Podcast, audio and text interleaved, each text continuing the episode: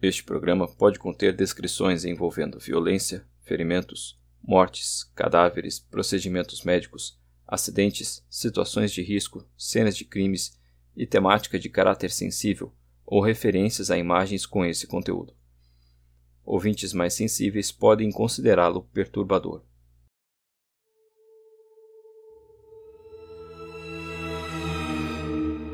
No final dos anos 50, um grupo de estudantes russos amantes de montanhismo e camping partiu para uma expedição rumo aos Montes Urais. Os desafios causados pelo frio e a neve do inverno tornavam a viagem ainda mais excitante para os jovens, experientes nesse tipo de atividade. Mas, ao contrário de outras aventuras, essa não teve um final feliz. Sem receber notícias do grupo, autoridades conduziram uma operação de busca cinematográfica. Mesmo assim, foram meses para que todos os corpos fossem encontrados. A princípio, essa história parece apenas mais um caso triste de montanhistas que sucumbiram ao inverno russo. Porém, luzes no céu, relógios parados, radiação, cadáveres com roupas trocadas e mutilações macabras tornam o incidente da passagem de Dyatlov um caso único. Desde seus primeiros passos, a humanidade depara-se com episódios incompreensíveis que inspiram estranheza e temor. Mesmo nos dias guiados pela ciência, alguns permanecem sem explicação, desafiando a compreensão de quem tenta solucioná-los. Tentar esclarecê-los pode nos levar aos limites do conhecimento e da própria natureza humana. Se tiver coragem, dispa sua mente de superstições e prepare-se para uma visita ao desconhecido. Eu sou Eduardo Oliveira e este é o Podcast X. Anos atrás, um filme de terror trouxe para a cultura popular dessa geração um dos maiores mistérios do século XX.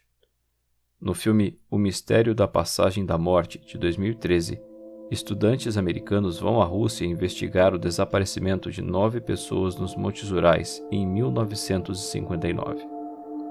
Para isso, eles fazem o mesmo percurso feito pelo grupo e filmam tudo. Essas filmagens são o ponto de vista do filme. Transformar o ocorrido em 59 em um filme de terror não é tão difícil assim. O incidente aconteceu em 2 de fevereiro de 1959, no lado leste da montanha Rolatsiaklo, a Montanha dos Mortos, no dialeto do povo indígena Mansi, que habita próximo dali. Dezenas de pessoas perderam a vida no último século na montanha.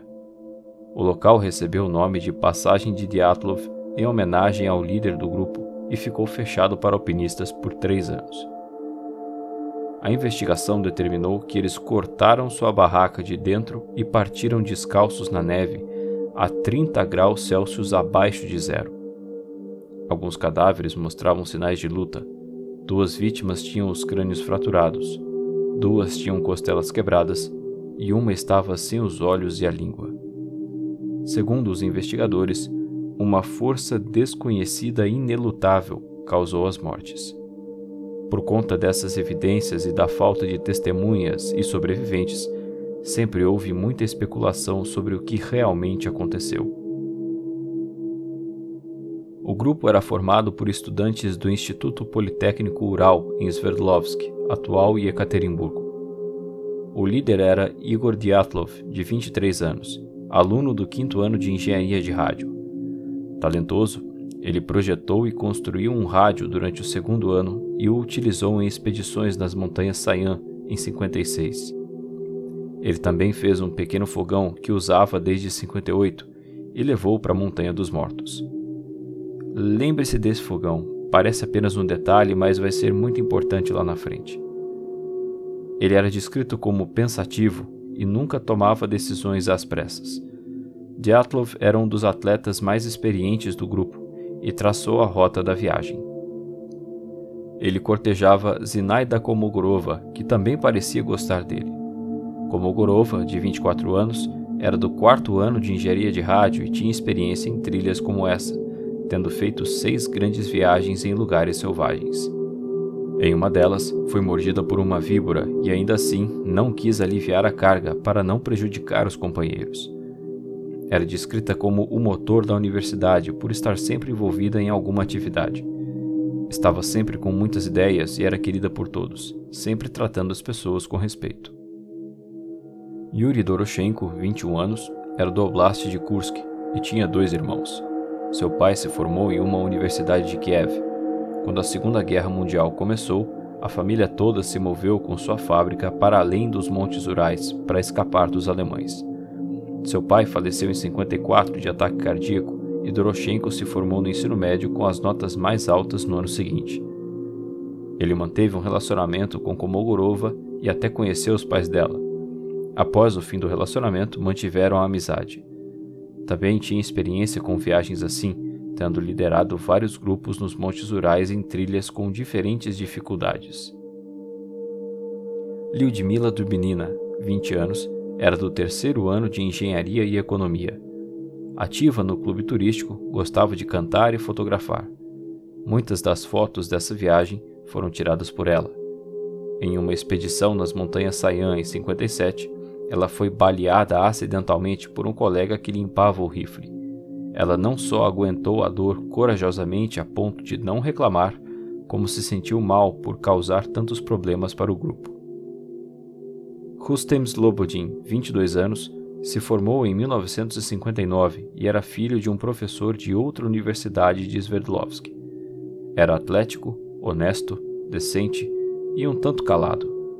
Gostava de tocar um bandolim que costumava levar nas viagens mais longas. Yuri Krivonichenko, 23 anos, também se formou em 59. Enquanto trabalhava em Chelyabinsk 40, uma instalação nuclear secreta, presenciou o acidente Kumshtunkoi. Em 29 de setembro de 57, uma instalação de plutônio teve um vazamento radioativo e ele foi uma das pessoas designadas a limpá-lo.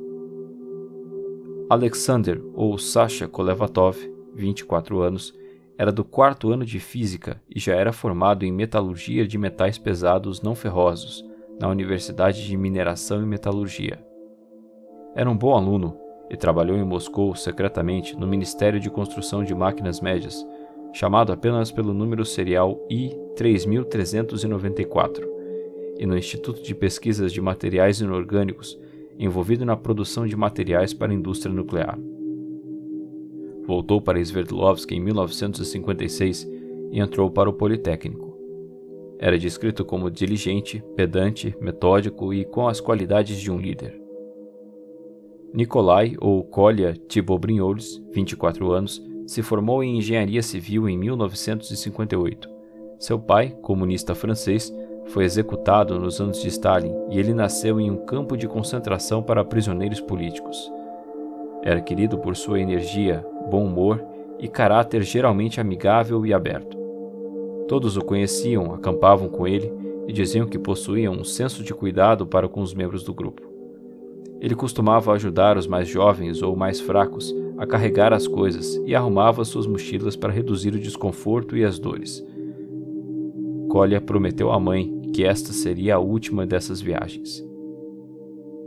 Samin Zolotarev, cossaco completando 38 anos, sobreviveu à Grande Guerra Patriótica, servindo de 41 a 46, sendo que a taxa de sobrevivência da geração de 21-22 foi de 3%. Ele recebeu quatro medalhas, incluindo a Ordem da Estrela Vermelha. Zolotarev é um grande interesse para pesquisadores desse caso para começar, ele se apresentou como Alexander para o grupo. Escondia várias tatuagens pelo corpo. Sua biografia tem outros pontos que levantam dúvidas e vamos ver mais adiante. Vladimir Shunin costumava estar nas viagens do grupo, mas não pôde estar nessa. Sua descrição dos amigos deixa transparecer um patriotismo típico da época, comum aos outros membros do grupo. Yuri Yudin estava no quarto ano de seu curso e deixou a expedição no início por dores nas costas, que havia machucado na viagem anterior. Ele faleceu em 27 de abril de 2013, aos 75 anos, e disse que Thibaut Brignoles havia ajudado em sua primeira grande viagem pela floresta siberiana. Todos foram criados na infância faminta pós-guerra, mas não veneravam dinheiro acreditavam nas ideias de fraternidade, igualdade, liberdade e fé no reino brilhante do socialismo. Estudo e trabalho para o bem de todas as pessoas. Naqueles dias não havia pessoas ricas. Todos eram igualmente pobres. Estudantes ganhavam dinheiro de toda forma que podiam. Basicamente, trabalhavam carregando e descarregando vagões de trem. Não estavam muito bem vestidos também, principalmente trajes de esqui, mas se divertiam muito. Tínhamos grande curiosidade, o que nos ajudou a estudar, aprender, trabalhar, praticar esportes e viajar. O alpinismo teve um papel particularmente importante nas nossas vidas. Nada disso foi feito pelo dinheiro. Fizemos pelo romantismo da taiga, as montanhas e pelo bem da terra-mãe. Todos eram experientes em viagens longas de esqui e expedições montanhosas. O objetivo deles era chegar a Otorten, não Valar, uma montanha a 10 quilômetros do local da passagem. Na época, a rota era considerada de categoria 3, a mais difícil. Eles deixaram Sverdlovsk em 23 de janeiro em um trem. Nessa viagem, o diário do grupo teve sua última nota, escrita por Kormogorova. Pergunto-me o que nos espera nessa viagem. Acontecerá algo novo? Antes de começar a caminhada, também seguiram por ônibus, caminhão e carroça, o que mostra o afastamento que teriam do resto do mundo. O grupo chegou a Ivdel, no Oblast de Sverdlovsk, em 25 de janeiro e foram de caminhão até Vigei, sua última parada habitada ao norte. Começaram o trecho a pé e esquis de lá no dia 27. No dia 28, Yuri Yudin retornou. Certamente ele não imaginava que não veria os amigos vivos outra vez. Nas fotos tiradas pouco antes, todos sorriem e até parecem brincar com a neve. Diários e câmeras encontrados próximos ao último acampamento do grupo tornaram possível estabelecer a rota do grupo no dia anterior ao incidente. As fotografias mostram que estavam relaxados e animados, prontos para encarar as condições difíceis do ambiente. Em 31 de janeiro, o grupo chegou ao limite de uma área montanhosa e começaram a se preparar para escalar. Em um vale arborizado, eles esconderam alimentos extras e equipamentos que seriam utilizados na volta. No dia seguinte, os alpinistas começaram a atravessar a passagem na Montanha dos Mortos. Aparentemente planejavam montar um acampamento para a noite seguinte no lado oposto, mas pela piora no tempo, com tempestades de neve e visibilidade reduzida, eles perderam o rumo e se desviaram para oeste, subindo em direção ao topo da montanha. Ao perceber o erro, decidiram parar e acampar na ladeira da montanha, a algumas centenas de metros do topo, ao invés de descer um quilômetro e meio até uma área de floresta que teria oferecido proteção contra a tempestade. Yudin supôs que Dyatlov não queria perder a altitude que haviam ganhado ou que decidiu praticar acampamento em condições adversas. Segundo documentos oficiais, análises das fotos sugerem que a montagem da barraca começou por volta das 5 da tarde de 1 de fevereiro. Um dos diários recebeu sua última nota no acampamento. É difícil imaginar tal conforto na lareira que remoinha ventos uivantes a centenas de quilômetros de assentamentos humanos. Foi combinado previamente que Diatlov enviaria um telegrama ao clube esportivo do Instituto Politécnico assim que o grupo retornasse a Vigei, o que deveria acontecer até 12 de fevereiro. Diatlov disse a Yudin que poderiam demorar mais, atrasos de alguns dias eram comuns nessas viagens. Assim, quando a data passou e nenhuma mensagem chegou, não houve preocupação. Um grupo de alpinistas que retornou da região em meados de fevereiro informou ter visto uma grande tempestade de neve na região onde o grupo de Dyatlov estava. Lev Semenovich Gordo, chefe do clube, chegou a mentir que recebeu um telegrama de Dyatlov para acalmar os pais de Dubnina e Kolevatov. Os parentes dos viajantes exigiram uma operação de resgate para o chefe local do Partido Comunista, Temendo publicidade negativa, ações foram tomadas. O chefe do departamento militar do Instituto, Coronel Georgy Semenovich Ortilkov, liderou as equipes de busca e salvamento. Muitos professores e estudantes se voluntariaram. Os primeiros grupos partiram em 20 de fevereiro. Até caçadores manses se voluntariaram para ajudar. Depois, o exército e a polícia se envolveram com aviões e helicópteros. Pelo menos três helicópteros participaram das buscas, sendo um deles civil. A União Soviética raramente mostrava tanta dedicação na busca de turistas comuns e, segundo algumas pessoas, o empenho se deu pelos laços de um ou mais alpinistas com o KGB. É claro que o fato de que a viagem era dedicada ao Congresso Comunista em Moscou e tinha certo grau de motivação política fez as autoridades investirem na busca. No dia 23, o grupo de buscas de Boris Slobkov foi deixado próximo ao Torten. No dia seguinte, chegaram ao topo da montanha e concluíram que o grupo de Dyatlov nunca chegou até ali. No dia 25, o grupo de Slobkov encontrou rastros que presumiram ser dos estudantes. No dia seguinte, foi encontrada a barraca abandonada e avariada na Montanha dos Mortos.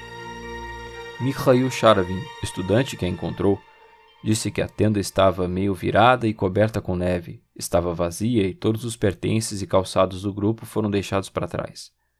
Investigadores disseram que a tenda foi aberta com um corte de dentro para fora. Na tenda, Slobkov encontrou uma lanterna de fabricação chinesa sobre uma cobertura de 5 a 10 centímetros de neve, mas sem neve sobre ela. Ele a testou e ela funcionou perfeitamente. Segundo o relatório oficial, a barraca estava a 300 metros do topo da montanha 1079, a designação oficial da Montanha dos Mortos, em seu barranco nordeste, inclinado 30 graus. O chão da barraca era nivelado por neve e tinha oito pares de esquis para suportá-la. A tenda estava esticada pelos polos e fixada por cordas. No chão foram encontradas nove mochilas com vários itens pessoais, casacos, capas de chuva, nove pares de sapato, calças masculinas, três pares de botas, casacos de pele, meias, gorros, capas de esqui, utensílios, baldes, o fogão construído por Dyatlov, restos de alimentos, um machado, uma serra, biscoitos em duas bolsas, leite condensado, açúcar, concentrados, cadernos, um itinerário, três câmeras e acessórios fotográficos, documentos e muitos outros itens pequenos. Aparentemente, os objetos estavam ordenados dentro da tenda. Como não esperavam encontrar os estudantes mortos, não houve grande preocupação em preservar e registrar as pegadas no local. Julgando pelos relatos, o grupo de buscas e do fotógrafo que fez as imagens após a chegada do grupo, havia uma cadeia de oito ou nove pegadas deixadas por pessoas diferentes com meias, um único sapato e descalças. Elas aparentavam ter sido feitas por passos calmos e ordenados, e não por corrida. No dia seguinte, as pegadas foram seguidas pelos buscadores descendo a ladeira por cerca de meio quilômetro, até ficarem cobertas de neve. A equipe de busca continuou a descer, seguindo o caminho das pegadas, e chegou à margem de um bosque, um quilômetro e meio a nordeste da tenda. Algumas pessoas foram às pressas para o acampamento montado no pé da montanha. Nativos manses se juntaram ao grupo, assim como Igor Nevolin, operador de rádio. Às 18 horas, informaram por rádio as descobertas e o instituto respondeu que um grande grupo seria levado de helicóptero até o local, com duas barracas militares grandes. Um detetive e o coronel Ortilkov também se uniriam ao grupo. Várias pessoas começaram a fazer um jantar enquanto o resto tentava encontrar pistas. Encontraram 710 rublas e passagens de trem para o grupo todo e interpretaram isso como um bom sinal. No jantar, Slobkov propôs um brinde à saúde dos amigos e expressou esperança em encontrá-los logo. Um dos locais, Ivan Paskin, estava menos otimista e sugeriu que deveriam brindar pelos mortos.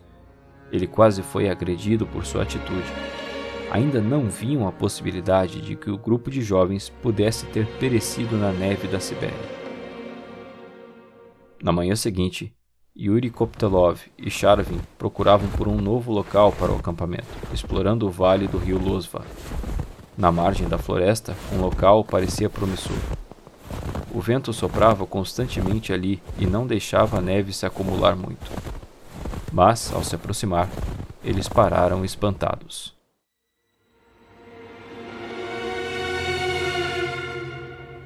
Sob um grande cedro antigo, encontraram os restos de uma fogueira e os dois primeiros corpos, Yuri Krivonichenko e Yuri Doroshenko, sem calçados e vestidos apenas com as roupas de baixo.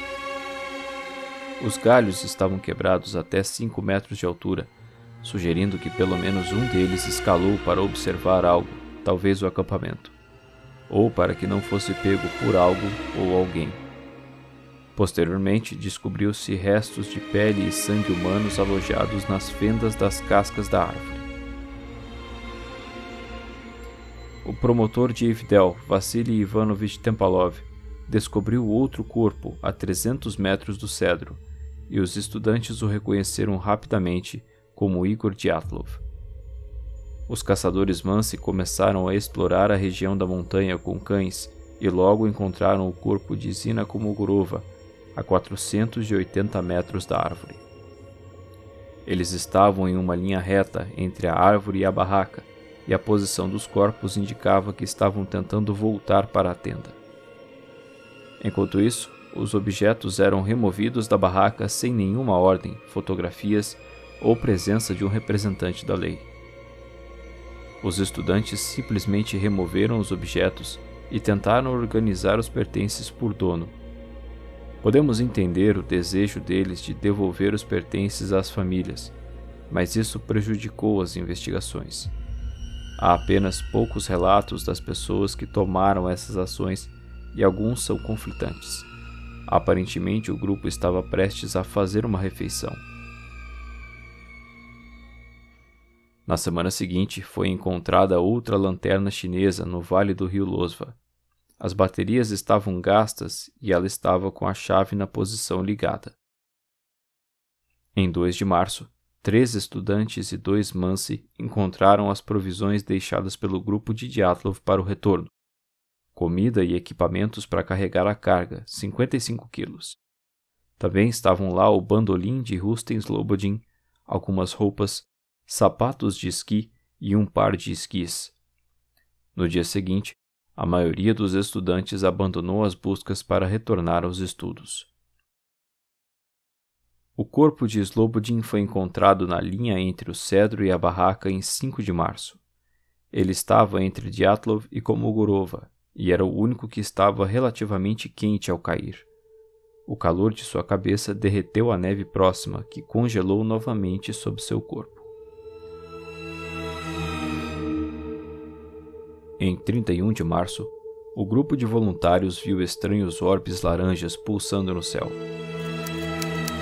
Aconteceu bem cedo, enquanto ainda estava escuro.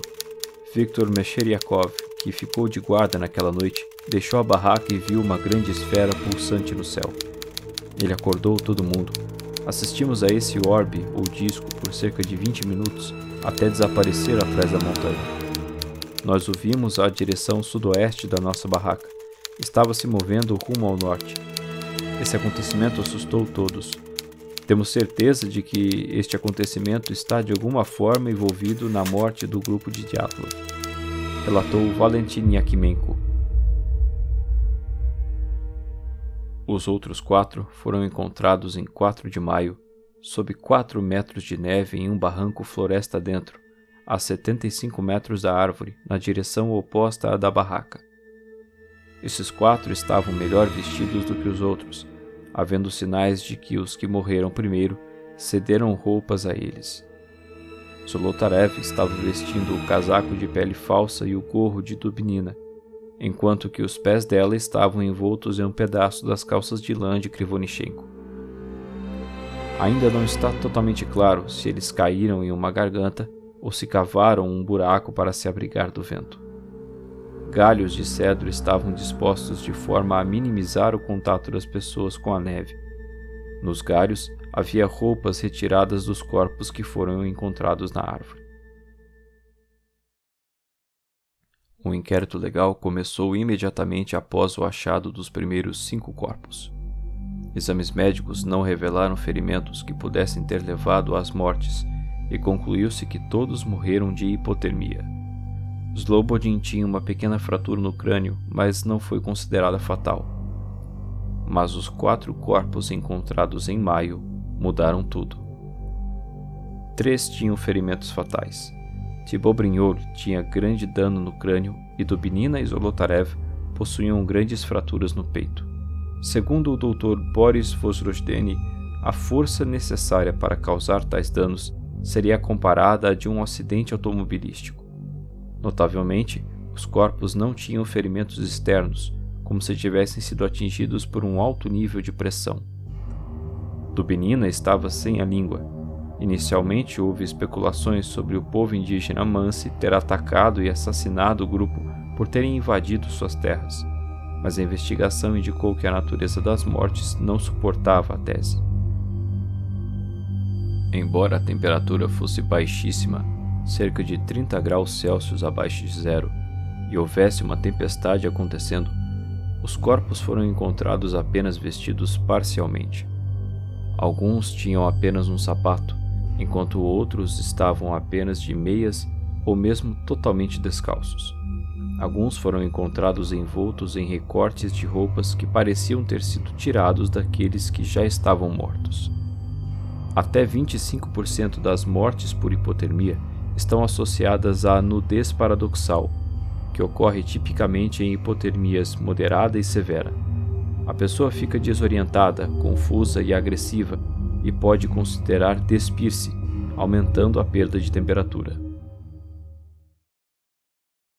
Os primeiros quatro corpos encontrados foram autopsiados em Vigei em 4 de março por Boris Vozrojdeny. Ironicamente, para o legista, seu sobrenome significa renascer. Ele registrou os danos e as roupas que as vítimas usavam no momento em que foram encontradas. A autópsia de Slobodin foi feita em 8 de março. Doroshenko, encontrado perto da árvore, era o mais alto e robusto do grupo, com 1,80m. Ele usava uma veste de baixo, uma camisa de mangas curtas, calças tricotadas, um shorts sobre as calças e um par de meias de lã, estando à esquerda queimada. As calças tinham um rasgo de 23 centímetros no lado direito e outro de 13 centímetros no lado esquerdo. Havia gotas por dentro das calças nas coxas. Observações sobre a autópsia: cabelo queimado no lado direito da cabeça, orelha, nariz e lábios cobertos por sangue. Contusão na axila direita de 2 por 1,5 cm. Superfície interna do ombro direito tem duas abrasões, de 2 por 1,5 cm, sem sangramento nos tecidos e dois cortes na pele contusões marrom avermelhadas no terço mais alto do antebraço direito, de 4 por 1 cm, 2,5 por 1 cm e e 5 por 5 cm.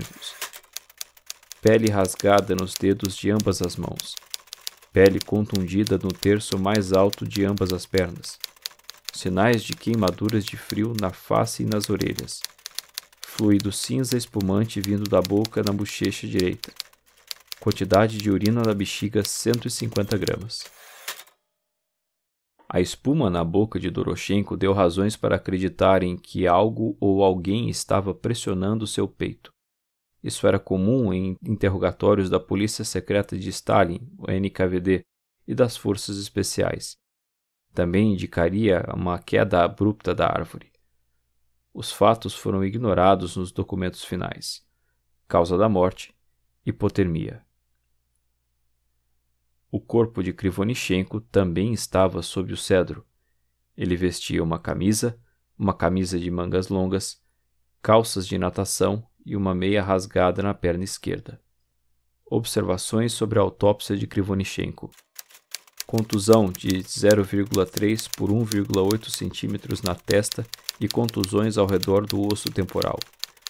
Sangramento difuso das regiões temporal direita e occipital devido a dano no músculo temporal, ausência da ponta do nariz, queimaduras de frio nas orelhas, contusões de 7 por 2 cm e 2 por 1,2 cm, contusões das mãos, contusões com pequenos cortes nas coxas, queimaduras de 10 por 4 cm na perna esquerda, contusão de 10 por 3 cm na nádega esquerda, abrasões de 6 por 2 cm e 4 por 5 cm no lado externo da coxa esquerda contusões de 2 por 1, 2 por 1,5 e 3 por 1,3 cm na perna esquerda.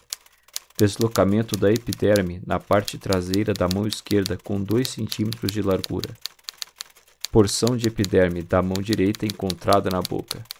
Quantidade de urina encontrada na bexiga, 500 gramas. Causa mortes, hipotermia. Ele congelou. A presença de pele da mão entre os dentes sugere que Krivonichiko tentou ficar no cedro pelo máximo que pôde. Algumas pessoas dizem que foi resultado de seu empenho em cortar quantos galhos pudesse. Outras dizem que algo no chão o manteve na árvore. Os dois corpos mostraram um padrão esperado de morte: congelamento. Suas roupas foram removidas pelos amigos. Essa é a realidade na Sibéria. Se não conseguir se manter aquecido, vai morrer logo. Sinaida Komogrova estava melhor vestida do que os dois sob a árvore. Dois gorros, camisa de mangas compridas, suéter, outra camisa e um suéter com os punhos rasgados. Não estava claro se ela mesma os cortou ou outra pessoa os fez. Ela também vestia calças, calças atléticas de algodão, calças de esqui com três pequenos buracos no fundo, três pares de meias e uma máscara militar. Observações sobre a autópsia de Komogorova. Contusão longa de 29 por 6 centímetros lacerando o corpo no lado direito. Queimaduras nas falanges dos dedos. Várias contusões nas mãos e nas palmas. Inchaço nas meninges, característica importante da hipotermia. Quantidade de urina na bexiga 300 gramas. Causa mortes: hipotermia por acidente violento. Estudos posteriores mostraram que ela não era sexualmente ativa na época da morte. Igor Dyatlov não usava nada na cabeça. Vestia um casaco de pele desabotoado com bolsos, um suéter, uma camisa de mangas longas e uma calça de esqui sobre outras calças. Usava uma meia de lã no pé direito e uma de algodão no pé esquerdo. No bolso, uma faca e uma foto de Kolmogorova. Seu relógio marcava 5h31. Observações sobre a autópsia de Dyatlov. Pequenas abrasões na testa. Abrasões marrom avermelhadas acima da sobrancelha esquerda. Abrasões marrom avermelhadas em ambas as bochechas. Sangue seco nos lábios Faltava um incisor na mandíbula. A mucosa intacta sugere que o dente foi perdido muito tempo antes da viagem. Muitos arranhões vermelho escuros no terço mais baixo do antebraço direito e na palma. Juntas da metacarpofalange da mão direita tinham contusões marrom avermelhadas, ferimento comum em brigas quando se atinge alguém com um punho fechado. Contusões roxo-amarronzadas na mão esquerda e feridas superficiais no segundo e quinto dedo.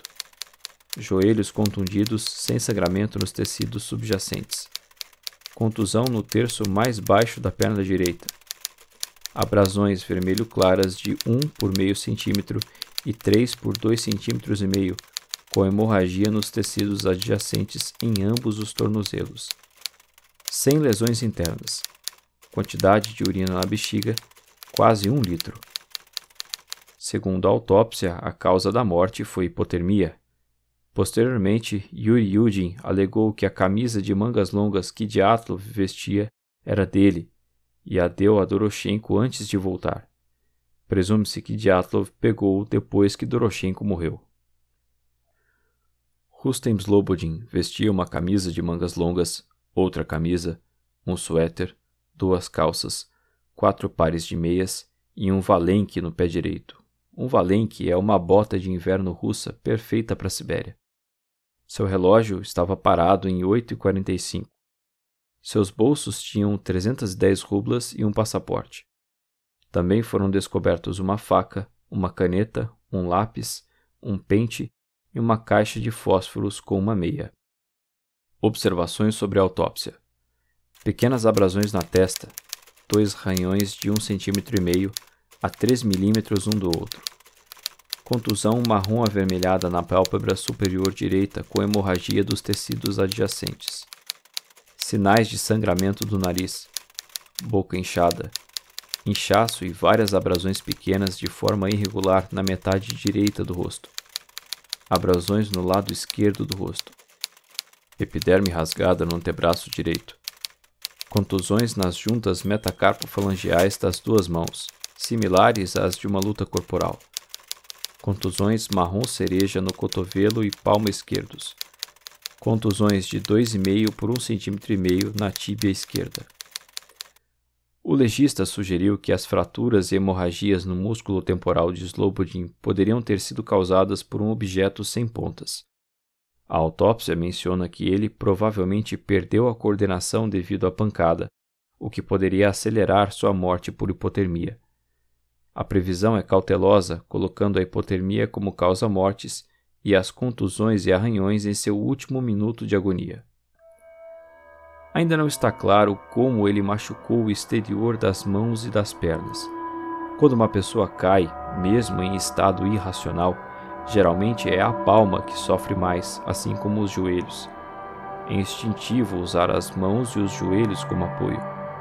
Lesões na cabeça são menos comuns, principalmente bilaterais. É comum ferir a face e os lados da cabeça, mas não a parte posterior. O cadáver de Slobodin mostra o oposto.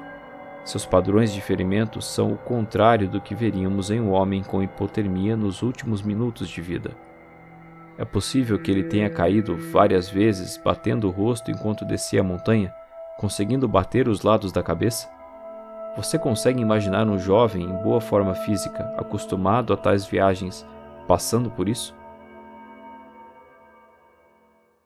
Os outros quatro corpos foram examinados em 9 de maio de 1959. Dobinina vestia um gorro, uma camisa de mangas curtas, uma de mangas compridas, dois suéteres, roupas de baixo, meias longas, dois pares de meias, estando o externo danificado por fogo e rasgado, e meias quentes. Uma terceira meia não tinha o par. Aparentemente, tentando preservar os pés, ela rasgou um suéter ao meio e enrolou uma metade no pé esquerdo. A outra metade foi deixada na neve. Observações sobre a autópsia: a ausência da língua, a ausência dos olhos, a ausência de tecidos moles ao redor dos olhos, sobrancelhas e área temporal esquerda, estando o osso parcialmente exposto. Cartilagens do nariz quebradas e achatadas. Tecidos moles do lábio superior estão faltando, estando os dentes e o maxilar expostos. Costelas quebradas em ambos os lados, estando duas linhas de fratura bem visíveis. Grande hemorragia no átrio direito do coração. Contusão de 10 por 5 centímetros no meio da coxa direita, Tecidos danificados ao redor do osso temporal esquerdo, em 4 por 4 centímetros. A ausência da língua de Dubinina é um dos aspectos mais contundentes e divulgados do incidente. Vosrojdeni descreve apenas a falta do músculo hipoglossal e do chão da boca, sem explicações, teorias ou condições dos tecidos adjacentes. Os corpos examinados anteriormente tiveram um relatório mais detalhado e não há explicação para este ser mais vago. É frequentemente mencionado que o estômago dela continha cerca de 100 gramas de sangue coagulado, o que parece indicar que o coração de Dubinina ainda estava batendo e seu sangue fluindo enquanto a língua era retirada. Na verdade, Vosrojdeni relatou que o estômago continha até 100 centímetros cúbicos de uma massa pastosa vermelho escura. É muito provável que fosse mesmo sangue, afinal ela estava sangrando por dentro. Assim como a massa podia também ser composta em parte por alimento. A causa da morte é atribuída à hemorragia no átrio direito, fraturas múltiplas nas costelas e hemorragia interna. O legista ofereceu uma explicação para a ausência de olhos e língua. Segundo ele, os danos aos tecidos moles na cabeça são mudanças pós-mortem, resultados de decomposição e putrefação. O cadáver de Dubinina fora exposto à água antes de ser encontrado. Esse seria o motivo para o relatório não mencionar corte ou remoção dos tecidos, e o legista considerar esses pontos como detalhes e não se aprofundar neles. O corpo de Zolotarev foi encontrado com dois gorros, um cachecol, uma camisa de mangas curtas, uma de mangas longas, um suéter e um casaco com os dois botões de cima desabotoados. Vestia também roupas de baixo, duas calças, calças de esqui, um par de meias e um par de sapatos de couro feito à mão, conhecidos como burca. Não seria suficiente para mantê-lo aquecido por muito tempo, mas, como estava na toca, seria o bastante para mantê-lo vivo. Algumas pessoas defendem a ideia de que não foi o frio responsável por sua morte. Ele possuía jornais, algumas moedas, uma bússola e alguns outros itens. Em seu pescoço estava pendurada uma câmera que não é vista em outras fotos. Para Yuri Yudin, isso foi uma surpresa ele achava que o grupo tinha apenas quatro câmeras, que foram encontradas na barraca. Infelizmente, o gelo derreteu e a água entrou na câmera que estava com Zolotarev, danificando o filme. Por que ele levou uma câmera que usava na frente de todos e outra que estava escondida?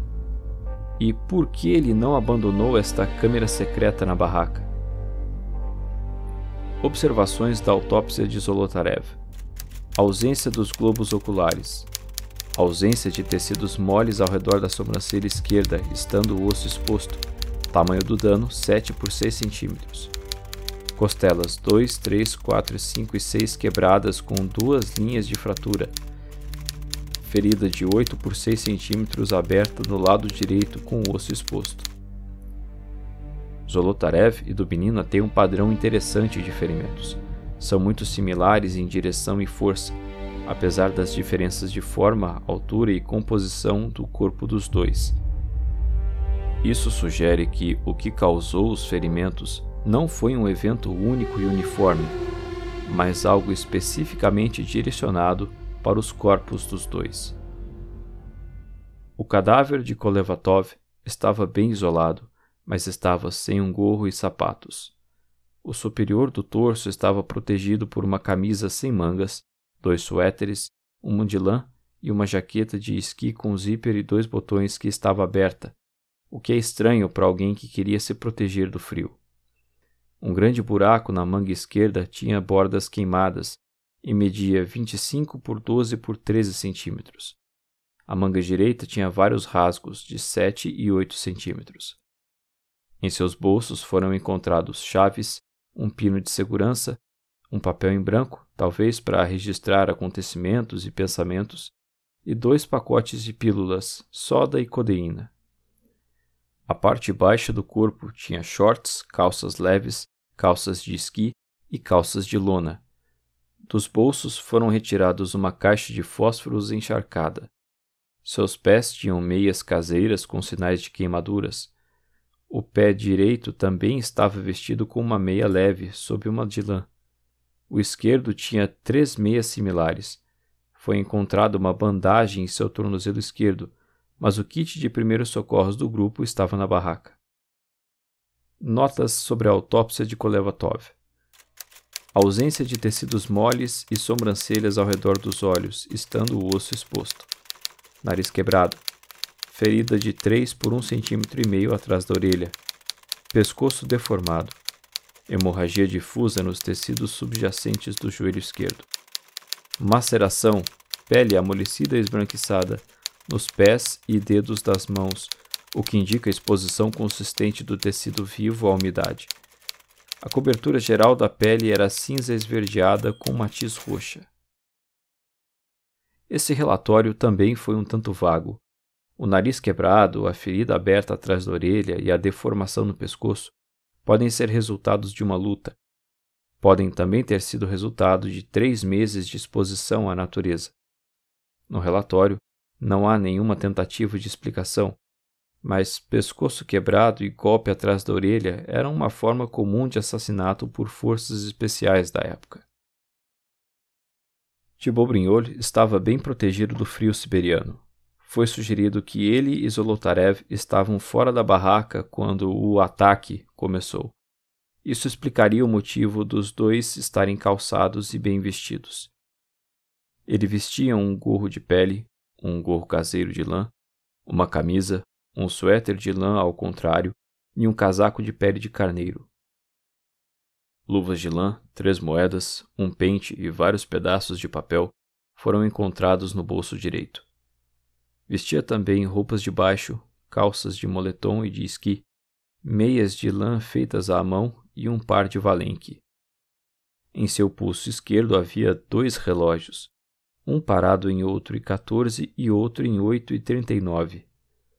Manchas cadavéricas foram encontradas nas costas, pescoço e braços. Sua barba tinha até um centímetro. Observações sobre a autópsia de Thibault Fraturas múltiplas no osso temporal com extensões aos ossos frontal e esfenoide. Contusão no lábio superior no lado esquerdo. Hemorragia de 10 por 12 centímetros no baixo antebraço. Quando Lev Ivanov interrogou oficialmente o Dr. Vozrojdeny sobre os ferimentos dessa vítima, ele perguntou o que poderia tê-los causado. O legista respondeu: Ele pode ter sido jogado da altura de um homem adulto, pode ter escorregado e caído. Porém, as fraturas cada vez mais profundas da base do crânio sugerem que os ferimentos são similares aos de uma vítima que foi jogada com grande velocidade e força de um carro se movendo rapidamente. Ivanov perguntou se Tibobrinholes poderia ter sido atingido por uma rocha portada por outro homem. O legista explicou que, nesse caso, haveria danos a tecidos moles, o que não havia naquele corpo. Vozrojdeny excluiu queda acidental da rocha como possível causa para as fraturas tão incomuns. Alguns teorizaram que a forma das fraturas poderiam ter origem na pressão aplicada durante uma avalanche que teria atingido o grupo enquanto dormiam na barraca. Se o jovem dormisse com a cabeça sobre uma câmera, o súbito aumento de pressão deixaria marcas em sua cabeça, mas a forma das fraturas provavelmente seria outra. Além disso, haveria uma grande hemorragia e ele ficaria incapacitado de se locomover sozinho para deixar a tenda. Não havia sinais de arrasto de pessoas na neve e as pegadas sugerem que todos saíram andando com os próprios pés. É claro que muitas teorias surgiram diante dos fatos sem explicação aparente, de atividade paranormal a testes de armas secretas. Uma avalanche, um elefante na sala, é considerado por muitos a explicação mais plausível. Neve em movimento derrubou a barraca e os alpinistas tiveram que cortá-la para sair. A neve provavelmente estragou as botas e as roupas extras. A cobertura de neve molhada nas temperaturas congelantes criou um risco grave com possível exaustão e até perda de consciência por hipotermia, possivelmente em menos de 15 minutos. Tibobrignol, Dubinina, Zolotarev e Kolevatov seguiram em frente para encontrar ajuda quando caíram na garganta onde foram encontrados. A queda causou os ferimentos. Um fator que suporta essa ideia é que as avalanches são comuns em qualquer ladeira que acumule neve. Apesar de alegações de que a área não é propensa a avalanches, avalanches de placas são típicas em neve nova onde pessoas a rompem. Muitas evidências se encaixam nesse cenário. Contrárias a essa hipótese estão as pegadas e o fato de que os investigadores não notaram danos óbvios de avalanches. Porém, as pegadas poderiam ser preservadas se não houvesse precipitação nos 25 dias entre a avalanche e a descoberta da barraca.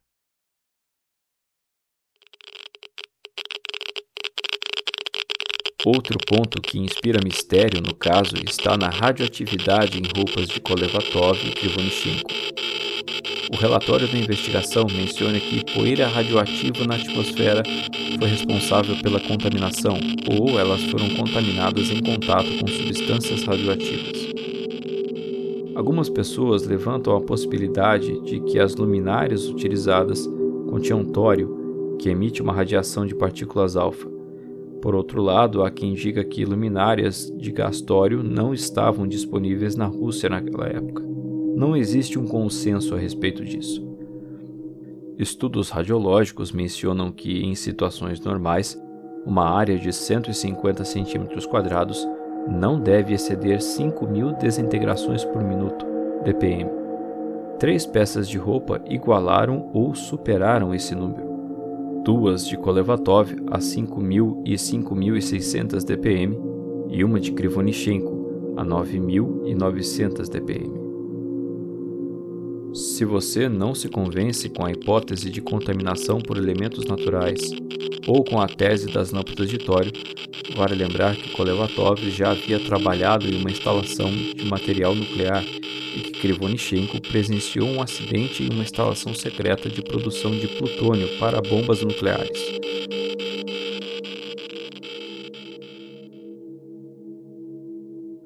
Alguns pesquisadores do caso alegam que alguns fatos foram ignorados, talvez deliberadamente, pelas autoridades. Esses fatos são principalmente os avistamentos ufológicos sobre a montanha enquanto o grupo de Dyatlov estava lá. São diversos avistamentos de luzes no céu que duraram de alguns segundos a vários minutos, incluindo três soldados, dois outros grupos de alpinistas e meteorologistas. Apenas um relato seria no momento do incidente. As outras testemunhas relataram que viram luzes antes ou depois. Um grupo de geólogos e do povo Mansi também teria informado ver bolas de fogo no céu no momento do incidente. Na noite do ocorrido, um grupo cerca de 50 quilômetros ao sul da montanha relatou ter visto estranhas esferas laranjas no céu ao norte, na direção da Montanha dos Mortos. Posteriormente, Eugênio Buyanov provou que eram lançamentos de mísseis intercontinentais R-7. O último acampamento do grupo estava localizado diretamente entre o cosmódromo de Baikonur, no Cazaquistão, onde o míssil era lançado, e Shinoraya Guba, no arquipélago de Novaya Zemlya, um importante local de testes de armas nucleares soviéticas. Havia também o míssil R-12, que ainda estava sendo testado. Segundo uma hipótese, já que não há absoluta certeza sobre a preservação das pegadas no local, um grupo das forças especiais soviéticas teria se livrado de testemunhas de um teste de míssil que teria sofrido uma falha. É óbvio que os engenheiros e militares soviéticos não queriam que suas falhas fossem ditas aos quatro ventos. Além disso, Sverdlovsk estava cercada de unidades de foguetes antiaéreos por boa parte dos anos 50, os soviéticos não tinham defesas contra os aviões espiões dos Estados Unidos. O primeiro sucesso nesse sentido ocorreu em maio de 1960, quando foguetes soviéticos abateram um avião espião U-2, pilotado por Francis Gary Powers, 67 quilômetros a oeste de Sverdlovsk. Esse episódio foi dramatizado no filme Ponte entre Espiões. Yuri Kuntsevich na época com 12 anos, esteve em cinco funerais dos alpinistas e lembra-se de que eles tinham um bronzeado marrom profundo na pele. Anote esse nome, Yuri Kuntsevich. Vamos falar sobre ele mais para frente. Várias outras pessoas, incluindo familiares, relataram uma coloração anômala nos corpos das vítimas. São mais indícios a favor da ideia de que um míssil nuclear sendo testado pode ter saído da trajetória e caído na montanha. A teoria também envolve um elaborado trabalho de acobertamento feito pelas autoridades soviéticas. Além dos relatos de que as peles estavam laranjas, há também boatos de que os cabelos estavam cinzas. Quanto às informações sobre a aparência terrível dos corpos nos funerais, céticos se perguntam se ela não teria sido causada pela exposição ao tempo. Um dos mastros de esqui tinha sinais de danos feitos por faca. Por que eles danificariam propositalmente seu equipamento? Já mencionei que foi encontrada radiação em algumas roupas, mas por que procuraram por radiação na investigação criminal? Os testes foram feitos entre 18 e 25 de maio. No dia 28, o caso foi fechado oficialmente. Seria uma coincidência? É, é, pode ser coincidência sim. Pode muito bem ser coincidência. Jornalistas tiveram acesso aos arquivos do inquérito. Esses arquivos mencionam que seis membros do grupo morreram de hipotermia e três de ferimentos fatais. O Dr. Boris Vozrojdeny afirmou que os ferimentos fatais dos três corpos não poderiam ter sido causados por outro ser humano, porque a força dos golpes foi muito grande e nenhum tecido mole foi danificado. Não havia sinais de outras pessoas próximas ou nos arredores. A barraca foi rasgada de dentro. Vestígios do acampamento mostram que todos deixaram o acampamento com consentimento. As vítimas morreram de 6 a 8 horas após a última refeição. Testes forenses de radiação mostraram altas doses de contaminação radioativa nas roupas de algumas das vítimas, e não havia informações sobre órgãos internos das vítimas. No relatório final, Ivanov menciona que a causa das mortes foi uma força desconhecida e inelutável que os montanhistas não foram capazes de superar. O inquérito foi fechado oficialmente em maio de 59 por ausência de parte culpada e os documentos foram enviados para um arquivo secreto. Outro mistério desse caso é a 33ª fotografia feita por uma das câmeras encontradas. Se você está acompanhando pelo YouTube, eu vou colocar na tela agora para você. Se você está acompanhando pelo Google Podcasts ou pelo Spotify, dê uma olhada lá no nosso canal no YouTube depois. Nessa imagem, vemos o que parece ser uma figura escura contra uma fonte de luz ao fundo, tudo fora de foco. Não há nenhum acordo sobre a interpretação da imagem.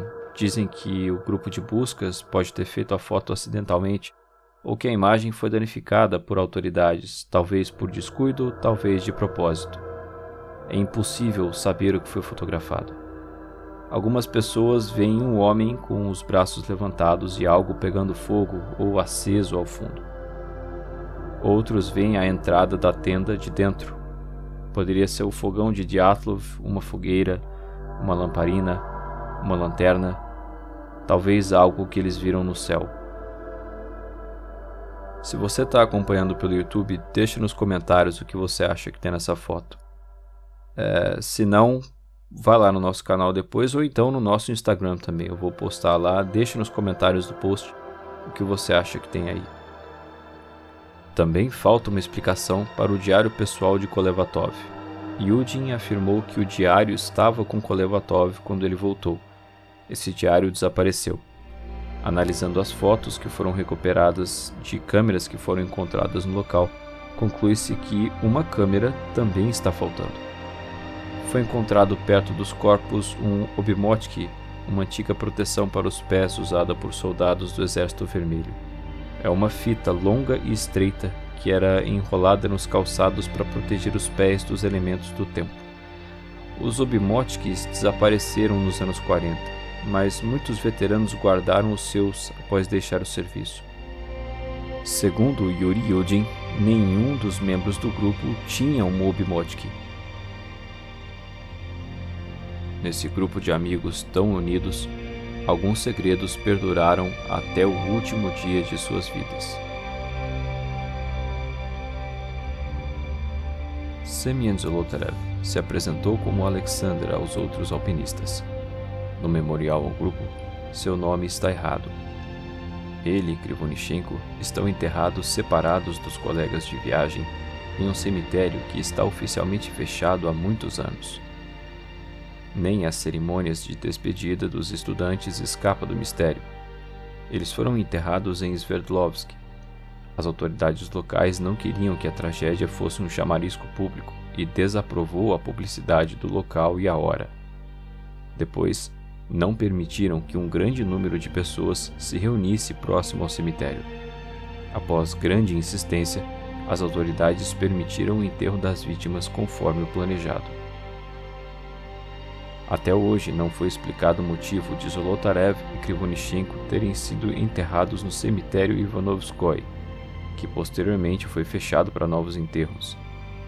Também ainda não se descobriu quem deu a ordem para enterrar as vítimas separadamente, mas não foram os familiares. Foi dito que os túmulos foram visitados por pessoas com roupas civis, um termo usado para descrever agentes do KGB. Até hoje, pessoas visitam o túmulo dos outros sete no cemitério Mikhailovskoy e deixam flores e velas. Como os nomes de Zolotarev e Krivonichenko estão no memorial, parece que poucas pessoas sabem que eles não estão enterrados ali.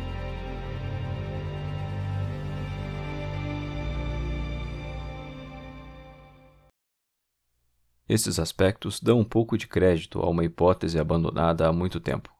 Ela envolve espionagem do mais alto grau.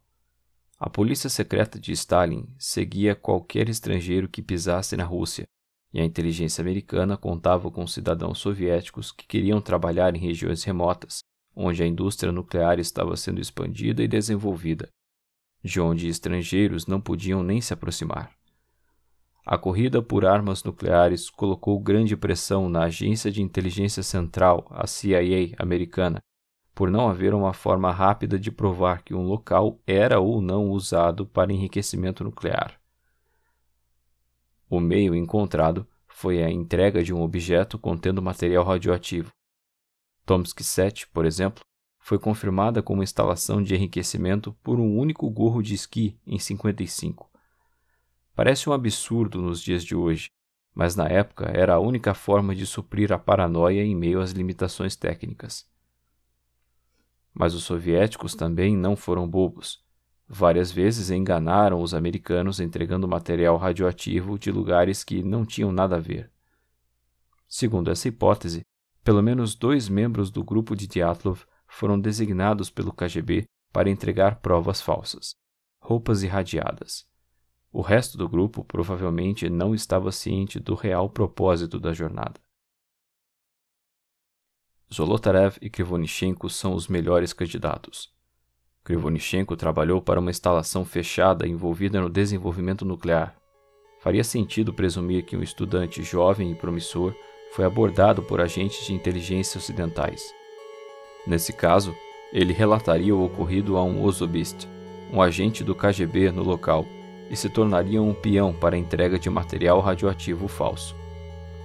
Pouco antes da viagem, Krivonichenko foi preso por comportamento desordeiro e solto quase imediatamente. Seria uma situação armada para receber as roupas irradiadas? Ele esteve envolvido em um acidente nuclear, mas obviamente não guardaria as roupas usadas naquele dia.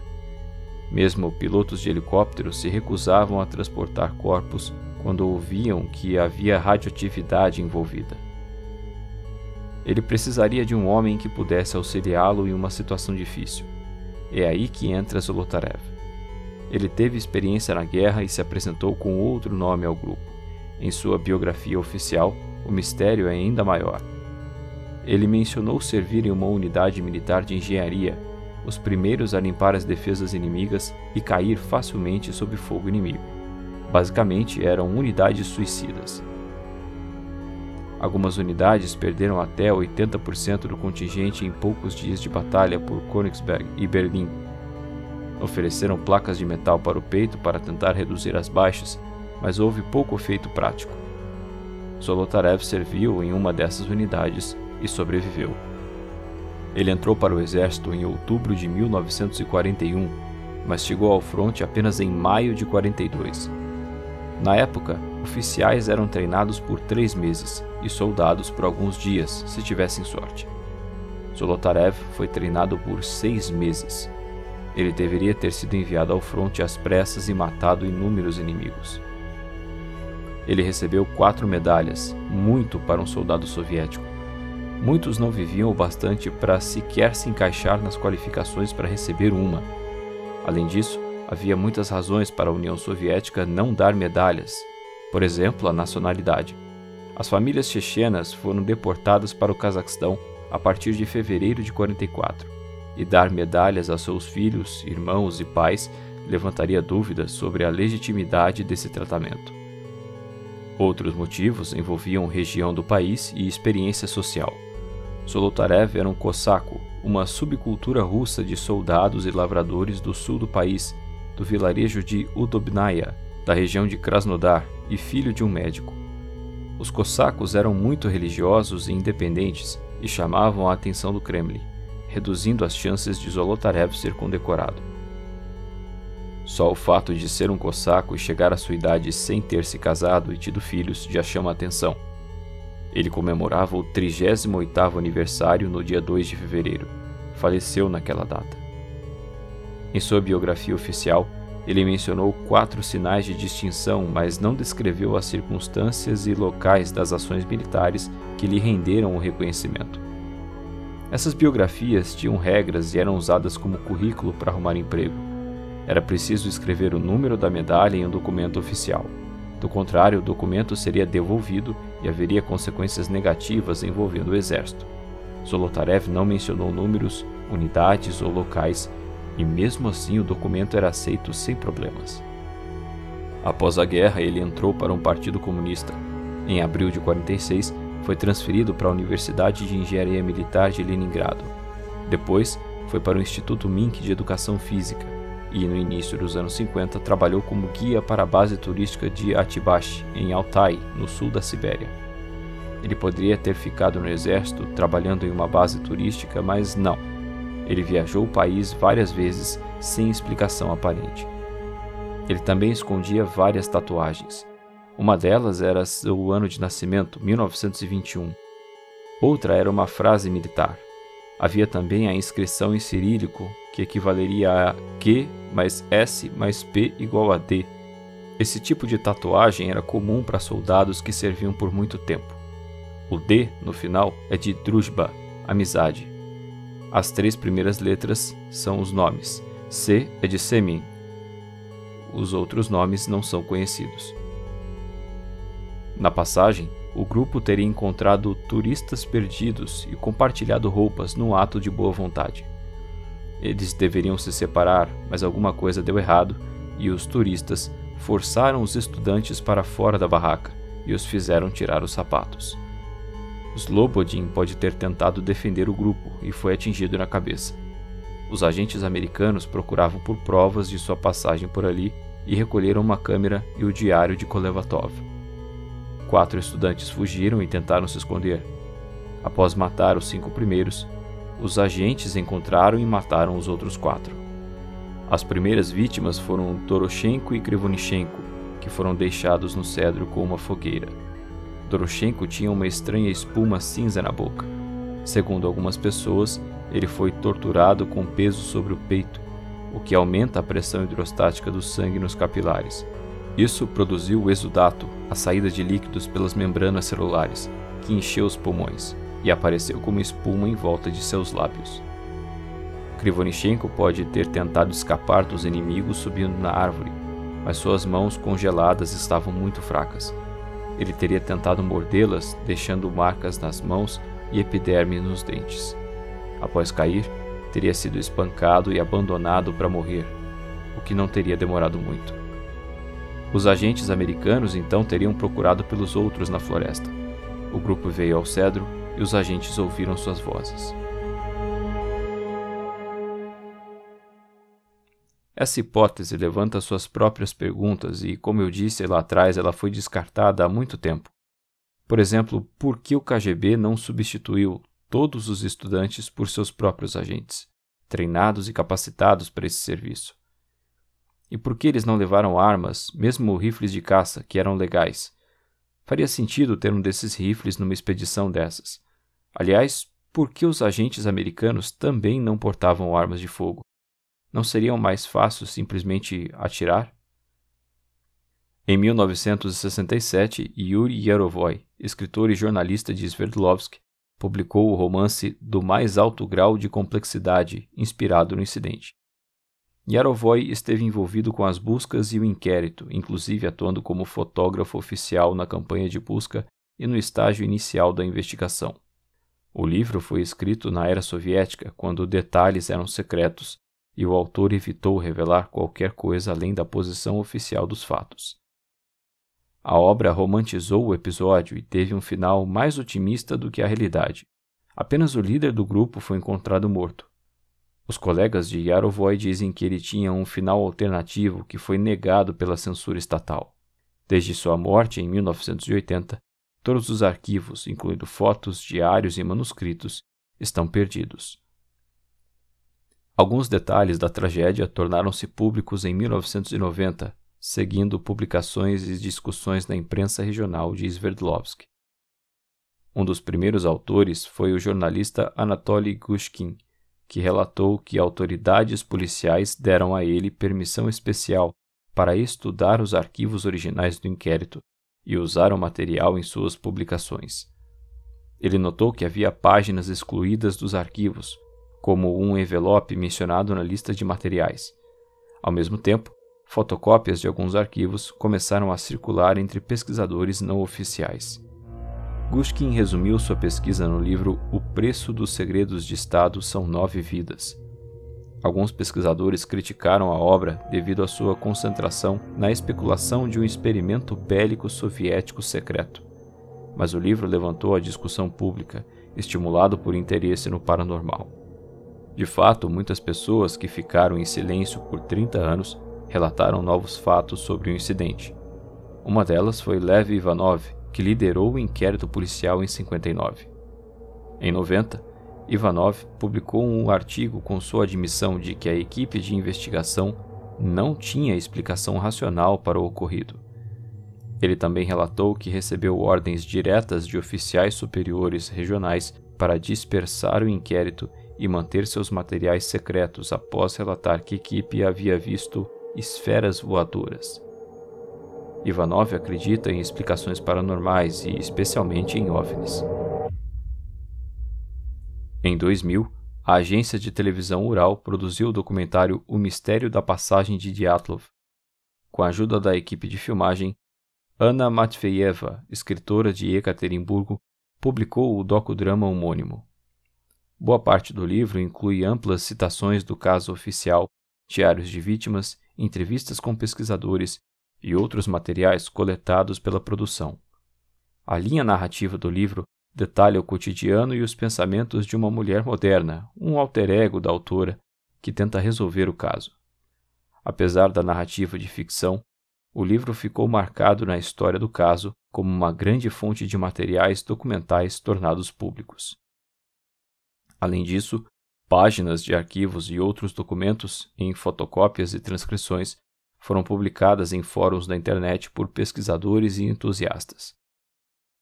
Ao buscar por títulos em livrarias online, você vai encontrar obras mais recentes de autores ocidentais. As avaliações dividem opiniões. Nem todos os leitores sentem-se convencidos pelas explicações dadas pelos autores. É claro que toda leitura é recomendada desde que haja uma avaliação crítica do leitor. É o caso de um filme do Discovery Channel produzido em 2014. O programa segue a premissa de que os ferimentos anômalos foram causados por uma criatura com força sobre-humana. A equipe de reportagem explora o caminho feito pelos alpinistas e registra o Yeti, o pé grande russo. Apesar de ser apresentado como documentário, o filme é uma obra de ficção. Com a ajuda da Universidade Técnica Estadual Ural, instituição de onde os alpinistas eram alunos, foi criada a Fundação Dyatlov, liderada por Yuri Kuntsevich. Lembra-se desse nome? O menino que viu a coloração estranha dos corpos.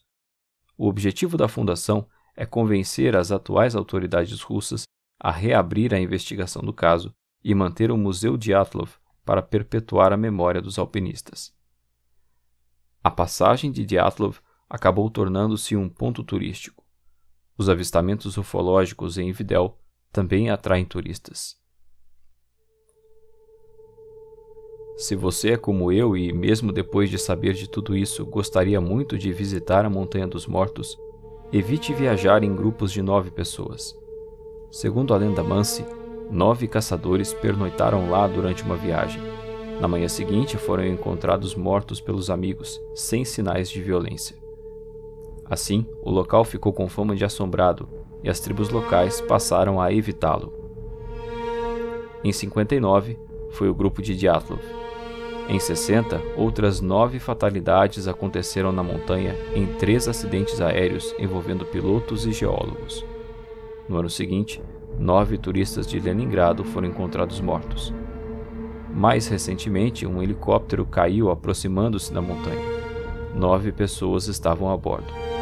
Não houve mortes nesse episódio, mas chama a atenção a frequência com a qual nove pessoas estão envolvidas nessas ocasiões. Nos últimos anos, uma hipótese mais simples ganhou seu espaço na internet, ainda que modesto, uma vez que não evoca espionagem ou alienígenas.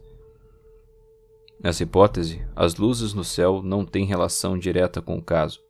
Sendo um caso ufológico à parte, possui uma explicação própria. Meteoros, foguetes, lixo espacial, enfim. Nada incomum dado o que já sabemos. Uma vez que a exploração espacial estava em seus primórdios, não é surpresa que não tenha sido identificada. Se algo caiu do céu, não atingiu o chão perto dos alpinistas. Do contrário, teria sido encontrado pela equipe de buscas. Mesmo que já tivesse sido recuperado, a equipe teria encontrado sinais do acidente, pegadas e outras atividades. Nessa hipótese, o maior mistério é a própria persistência de um mistério. A informação disponível é mais do que suficiente para construir um cenário plenamente plausível. A maior lacuna do quebra-cabeça está no motivo de terem saído da tenda. Considerando que ela foi aberta com uma lâmina de dentro para fora, o grupo teve uma ameaça imediata dentro da barraca. Se fosse um OVNI, algum animal, ou se achassem que alguma avalanche os atingiria, não teriam motivo para cortar a barraca. Além disso, um problema com essas outras hipóteses está nas pegadas que indicavam uma caminhada calma e ordenada montanha abaixo, não uma corrida motivada por medo. Mas o que poderia fazê-los entrar em pânico dentro da barraca e cortá-la, mas manter a calma fora dela e tomar a decisão consciente de descer a montanha? Uma foto da barraca montada em outro lugar mostra uma tubulação saindo pela parte superior de uma entrada. É a exaustão do fogão caseiro de Dyatlov.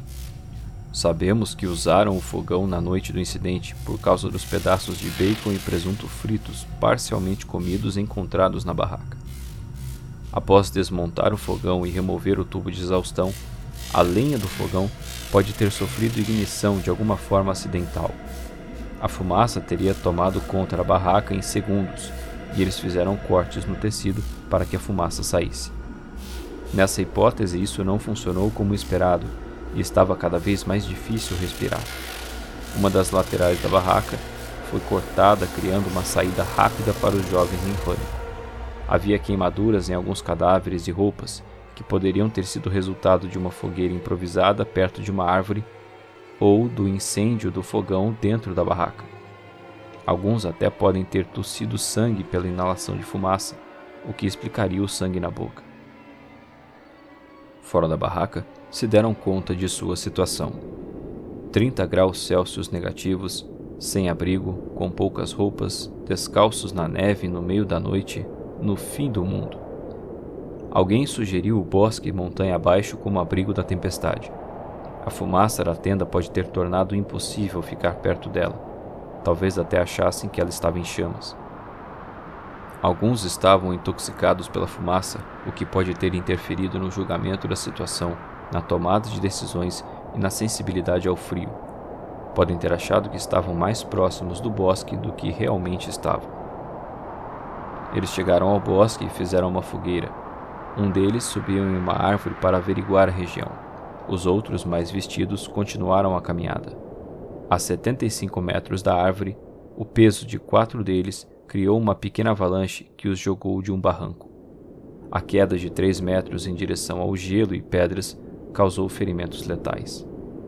Os outros três alpinistas decidiram voltar para a tenda e pereceram no caminho, enquanto os dois primeiros literalmente morreram de frio junto a uma fogueira tênue que também teve vida curta.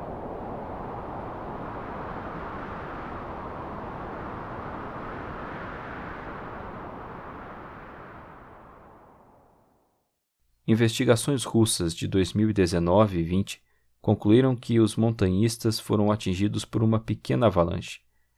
A explicação não foi bem aceita pelo público por ignorar os aspectos estranhos do caso e pelo fato de que a União Soviética era conhecida por seus problemas com liberdade de informação. Entre vários pontos levantados contra essa conclusão, está o fato de que a equipe de busca não encontrou sinais de avalanche na região da barraca. Além disso, o acampamento estava em uma inclinação inferior a 30 graus, tipicamente considerado o ângulo mínimo para que uma avalanche aconteça. Outro ponto é que, de acordo com as evidências, os montanhistas saíram da barraca no meio da noite e a avalanche teria sido provocada horas após o evento de maior risco, quando construíram a barraca, cavando a neve para criar uma região plana com uma parede de neve ao lado. Por fim, alguns tinham ferimentos na cabeça e no peito, que avalanches não costumam causar. Em janeiro de 2021, pesquisadores suíços do Instituto Federal de Tecnologia e do Instituto de Engenharia Geotécnica publicaram um estudo no periódico científico Communications Earth and Environment, da Nature Research, apresentando justamente evidências de que uma avalanche de blocos de neve poderia ter feito os montanhistas saírem da barraca. Quando a neve do começo do ano cai, entra em contato com o chão, que ainda está relativamente quente. Mas a temperatura do ar caíra dramaticamente, criando um gradiente térmico que gera um material cristalino poroso, uma camada mais fraca, composto 80% de ar. Mais neve cai sobre esta camada, criando blocos mais densos. Quando há uma perturbação na camada mais fraca, ela entra em colapso e os blocos sobre ela vão criar uma avalanche ladeira abaixo. Quando cavaram a neve para nivelar o acampamento, os estudantes iniciaram a contagem regressiva. As fissuras levariam horas para se propagar ao ponto de que a base não suportasse mais a neve acima. Na época, investigadores relataram que a base de neve do local da barraca era fraca. A avalanche teria atingido a barraca, causando ferimentos às pessoas dentro dela. Sem conseguir chegar à abertura, rasgaram o tecido.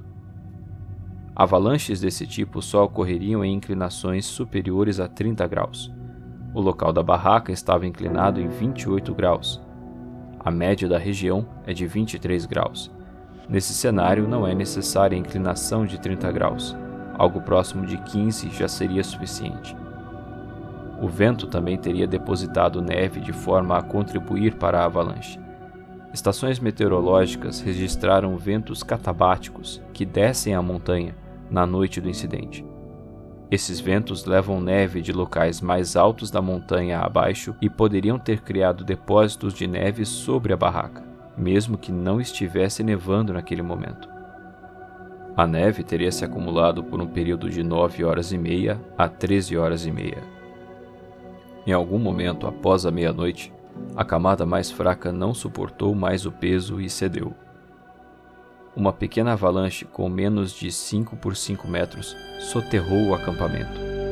Seria neve suficiente para cobrir o que cavaram, mas não o bastante para que a equipe de busca encontrasse sinais de avalanche semanas depois. Os ferimentos também são explicados nessa hipótese. A neve depositada pelo vento teria se tornado bastante compacta.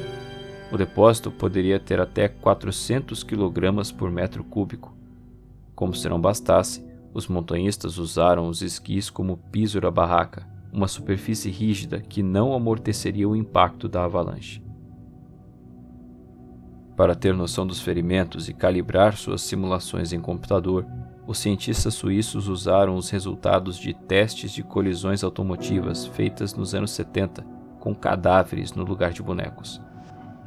A avalanche não seria fatal, mas criaria lesões moderadas e graves no peito e na cabeça. Contextualizando os modelos dos suíços, uma avalanche teria soterrado a barraca enquanto o grupo dormia, causada por eles mesmos enquanto preparavam o acampamento. Teriam sido forçados a criar um caminho para fora de seu sarcófago de gelo, arrastando os camaradas feridos na tentativa de sobreviver ao frio da noite a céu aberto. Sem sucesso. Além da avalanche, Apenas os ventos catabáticos, que podem ganhar força e velocidade muito rapidamente ao descer a montanha, poderiam ter colocado a integridade da tenda em risco. Percebendo que a tenda não suportaria o vento, os jovens teriam rapidamente cortado o tecido, criando um caminho para fora. Não haveria tempo para se vestir adequadamente ou pegar equipamentos e suprimentos.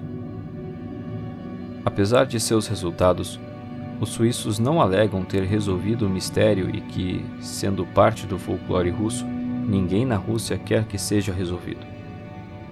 Mas o estudo fornece embasamento científico para uma hipótese popular, menos excitante do que alienígenas ou o Yeti.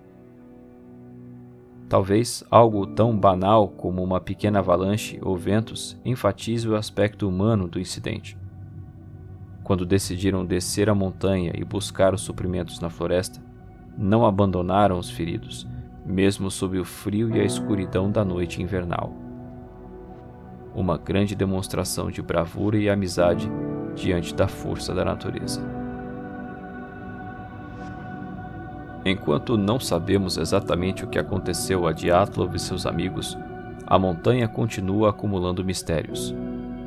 Em fevereiro de 2021, um grupo com oito montanhistas de Moscou não retornou conforme o esperado.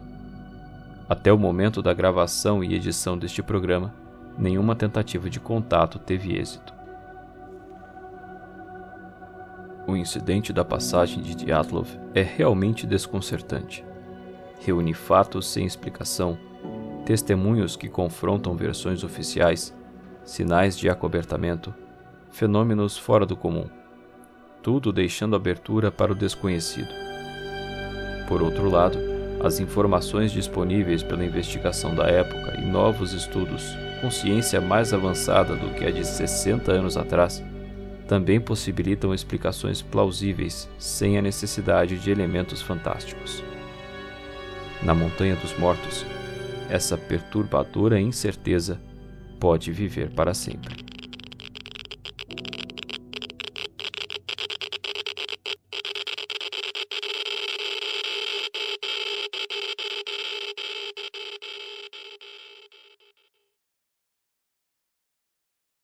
Gostou desse episódio? Então marca o podcast X onde estiver ouvindo para não perder os próximos. Aliás, aproveita e manda para aquela pessoa que também curte esses assuntos. É essa pessoa mesmo em quem você pensou. Estamos em vários agregadores e até no YouTube. Todos os links estão no nosso bit.ly bit.ly barra podcastxbr. Estamos também no Instagram, essa rede social maravilhosa onde todo mundo é feliz e bem sucedido siga-nos pelo arroba podcastxbr. Lá eu costumo postar umas curiosidades sobre os temas que nós abordamos aqui e também alguns bastidores de produção. Temos também uma comunidade no Reddit, procure por podcastx, tudo junto. Você também pode entrar em contato pelo e-mail contato.podcastx.gmail.com. Comentários, críticas e sugestões são sempre bem-vindos. Conta para mim se tem algum tema que você quer ouvir aqui, se eu viajei muito nesse episódio, se eu viajei pouco, sei lá. Se quiser acompanhar outros conteúdos que eu produzo, eu tenho um blog de astronomia e também escrevo sobre mistérios por lá. Ele está no ar desde 2006 e alguns dos temas que apresento aqui estão em posts nesse blog. O endereço é blogdoastronomo.wordpress.com. Lá tem um link para o meu canal no YouTube só tem coisa velha, mas vai que eu volto a postar, então se inscreve lá. Até porque é de graça. Se quiser me ajudar a produzir conteúdo, outra forma de fazer isso é contribuir no Brave. Brave é um navegador de internet para computadores, smartphones e tablets baseado no Chromium. Chromium é o miolo de navegadores como Chrome e Opera GX. Então, todos os temas e extensões que rodam no Chrome rodam no Brave. Aí você me pergunta, por que eu trocaria de navegador então? Não é tudo a mesma coisa? Não, não é. Brave é mais rápido e mais leve do que os outros. Em dispositivos móveis, ele consome até 35% menos bateria. Brave ainda protege os seus dados, mantendo-os no seu dispositivo. E ainda tem um bloqueador de anúncios nativo. Chega de anúncio de curso de vender curso enchendo o seu saco no YouTube. Outra diferença é que, se você quiser, e apenas se você quiser, você pode sim ver alguns anúncios que serão escolhidos conforme os dados armazenados na sua máquina. Em troca, Brave te paga uma parcela do que ganha para te mostrar esses anúncios. É isso mesmo, o navegador vai te dar um trocado para ver anúncios se você quiser. Basta baixar e instalar o navegador e configurar o programa de recompensas. Ah, mas não é muita coisa. Não, não é, mas quanto você ganha para ver essa tonelada de anúncios a cada clique que você dá no seu navegador atual? Ok, Edu, e como isso vai me ajudar a te ajudar? Se você quiser, e apenas se você quiser, você pode destinar parte dos seus ganhos no navegador para esse pobre universitário criador de conteúdo. Você pode configurar um limite de doações mensais que será repartido entre os criadores de conteúdo que você escolher conforme o tempo que você passa nas páginas deles. Também dá para fazer doações diretas de determinados valores. Tem um link explicando tudo isso lá no nosso Bitly. Então se você não anotou, tá aí de novo bit.ly barra podcastxbr. E eu já falei demais. Eu sou Eduardo Oliveira, esse é o Podcast X e a gente se encontra em outro episódio com outro mistério.